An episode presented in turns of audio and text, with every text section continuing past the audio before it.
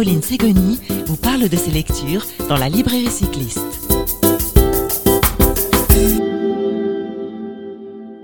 Bonjour, bonjour, bienvenue dans cette nouvelle émission de la librairie cycliste dans laquelle je reçois aujourd'hui Yann Jaouen. Ensemble, nous allons vous présenter son livre et son superbe voyage qu'il a réalisé en stop et à vélo pendant 5 ans et demi. Bonjour Yann Bonjour.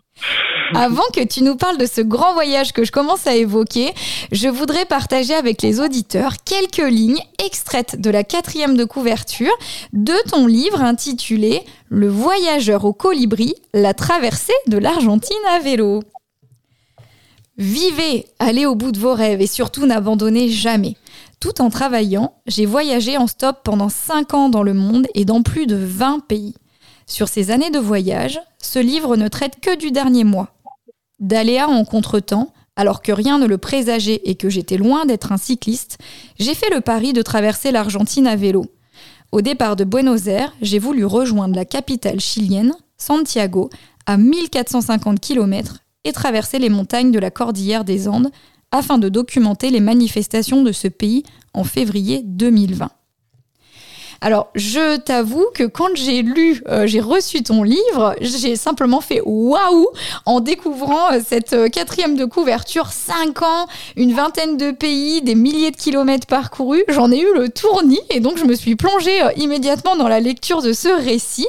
Avant qu'on en parle plus précisément, je voudrais que tu nous expliques la genèse de ce projet un petit peu fou et son arrêt à cause, j'ai cru comprendre, de la pandémie de Covid-19. Alors, euh, bah, merci beaucoup Caroline. Donc, euh, du coup, euh, en fait, quand j'avais 19 ans, je me cherchais un peu. La, le, c'était en 2014 et en gros, bah, j'ai eu mon bac à 18 ans. J'ai fait une année de fac à l'université. Je faisais du théâtre au conservatoire à Cergy-Pontoise dans le Val d'Oise où j'habite.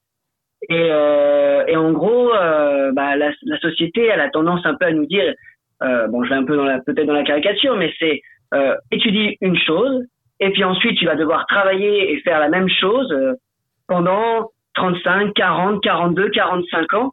Et donc moi, à partir de ce moment-là, j'ai commencé à avoir, euh, ça m'a fait, ça m'a fait un peu peur parce que je savais pas quoi faire de ma vie. Et euh, dans le même temps, j'avais une vie euh, où je sortais beaucoup. J'ai toujours aimé partager, être avec les gens, et donc bah, je sortais faire la fête avec mes amis sur Paris. Et finalement, bah, je m'enfermais un peu là-dedans. Et euh, je parlais que le français à l'époque. Et, euh, et, je commençais à avoir des, des, je commençais à rencontrer des personnes qui me disaient qu'ils avaient fait un working holiday visa, un permis de vacances travail pour partir pour la plupart en Australie. Et, ça t'a mis la puce à l'oreille, si je comprends bien? Voilà, c'est ça. En fait, euh, à la base de tout, je pensais pas du tout partir cinq ans. Je pensais partir un an. Euh, j'ai donc travaillé pendant un an. J'ai été AVS. Euh, je me suis occupé d'enfants euh, en difficulté euh, dans un collège près de chez moi. Et j'ai mis un peu d'argent de côté parce que j'ai la chance de pouvoir habiter avec mes parents qui sont des gens formidables. Et, euh, et donc, et donc, bah après, après cette année de, de, de où j'ai mis de l'argent de côté, bah j'ai eu mon, mon, mon, visa pour l'Australie et donc je suis parti en Australie.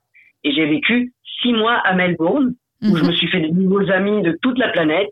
Euh, des, euh, j'ai commencé à faire de la musique, mais j'ai fait plein de boulots différents.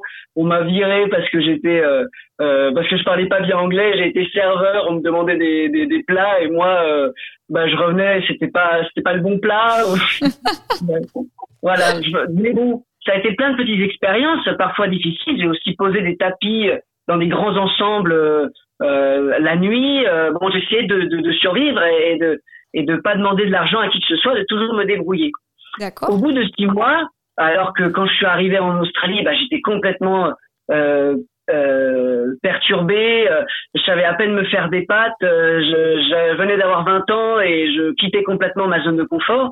Et ben au bout de six mois, je vivais avec euh, 12 anglophones, australiens et euh, anglais, et euh, on avait euh, une belle maison qu'on partageait tous ensemble. J'avais un petit boulot, j'avais travaillé dans des dans les fermes, je ramassais des fruits, des framboises, mhm. et donc j'avais réussi à mettre un peu d'argent de côté. Et à ce moment-là, au bout de six mois, mon grand frère, le plus grand de mes frères, j'ai deux grands frères, euh, Flo, il me dit qu'il va avec sa famille en Thaïlande.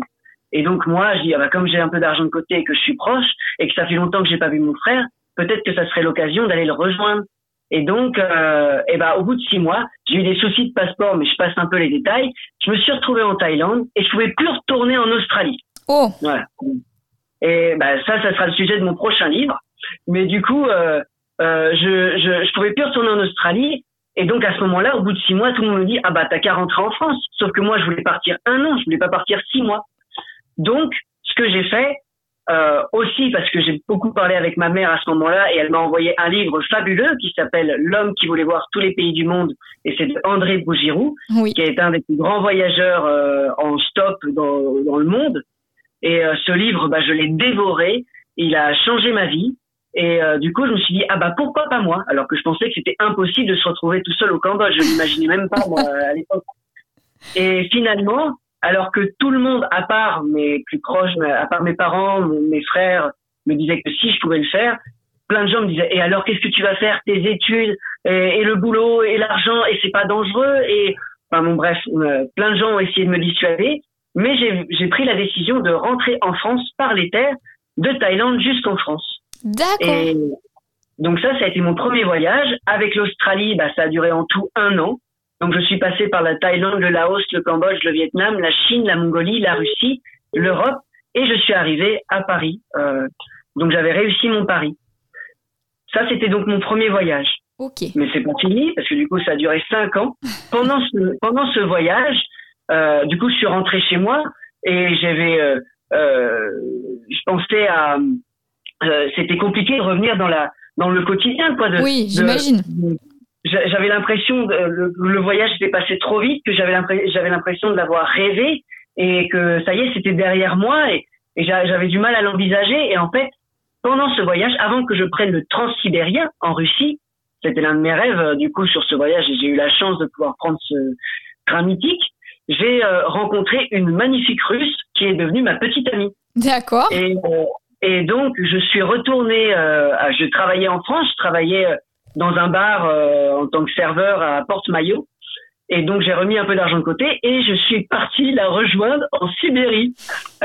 J'ai vécu chez cette fille euh, en Sibérie pendant, euh, pendant euh, en tout six mois avec des allers-retours et elle a finalement vécu avec moi en France. D'accord. Euh, donc on- ça a été une relation qui a duré un an euh, euh, pour rester ensemble. Donc moi je continue à travailler. Elle, elle a travaillé à Paris en tant que, elle était tatou- tatoueuse.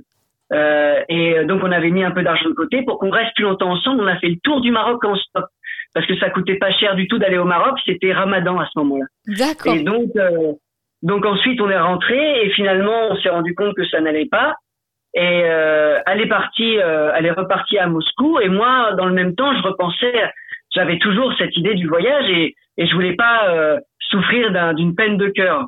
Et alors, donc, pourquoi euh, le voyage à vélo? Parce que là, on, on parle des voyages, on parle de train, de stop. Et comment euh, tu enfourches ton vélo finalement la première fois?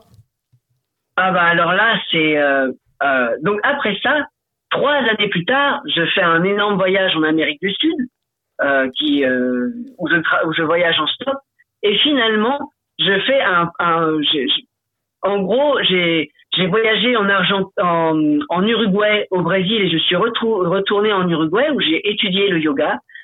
Ça, euh, avec un professeur de yoga qui est un maître yogi qui s'appelle Crudo et qui euh, qui a qui m'a permis d'arrêter de fumer. Euh, Aujourd'hui, je, je je bois plus d'alcool, je je mange plus de viande. Une Et, vie saine une vie saine, beaucoup plus saine que ce que j'ai pu avoir par le passé. Et donc, euh, j'avais aussi envie de changer ma manière de voyager et euh, bah, d'aller en contretemps. Comme je dis dans, dans ma quatrième de couverture, j'ai eu des, euh, je devais aller au Pérou, puis finalement ça avait ça avait pas pu se faire. J'avais des choses prévues au Brésil, finalement ça avait pas pu se faire. Pareil en Uruguay j'ai euh, reçu le livre d'une su- d'une d'une super amie de, lycée qui s'appelle euh, Muller qui euh, qui est Mm. qui est une super qui est une, une voyageuse extraordinaire à vélo qui a, voyagé toute seule en Europe et en Afrique et qui vient de terminer un voyage en Amérique du Nord et euh, à vélo et donc bah j'ai lu son bouquin et je me suis dit ah bah tiens un peu comme euh, a fait André Bougirou euh, je me suis dit, comme le livre a fait le même effet un peu que celui d'André Bourgiro sur moi, je me suis dit, ah bah tiens, pourquoi pas changer ma Comme manière de voyager? Comme un déclic, Comme un finalement. déclic. D'accord. Voilà. Et, je me suis retrouvée à Buenos Aires chez un chez, chez un, un ami à moi de toujours qui s'appelle euh, Edo. C'était l'un de mes premières rencontres en Amérique latine. Et lui, il voyageait déjà à vélo. C'est un Chilien.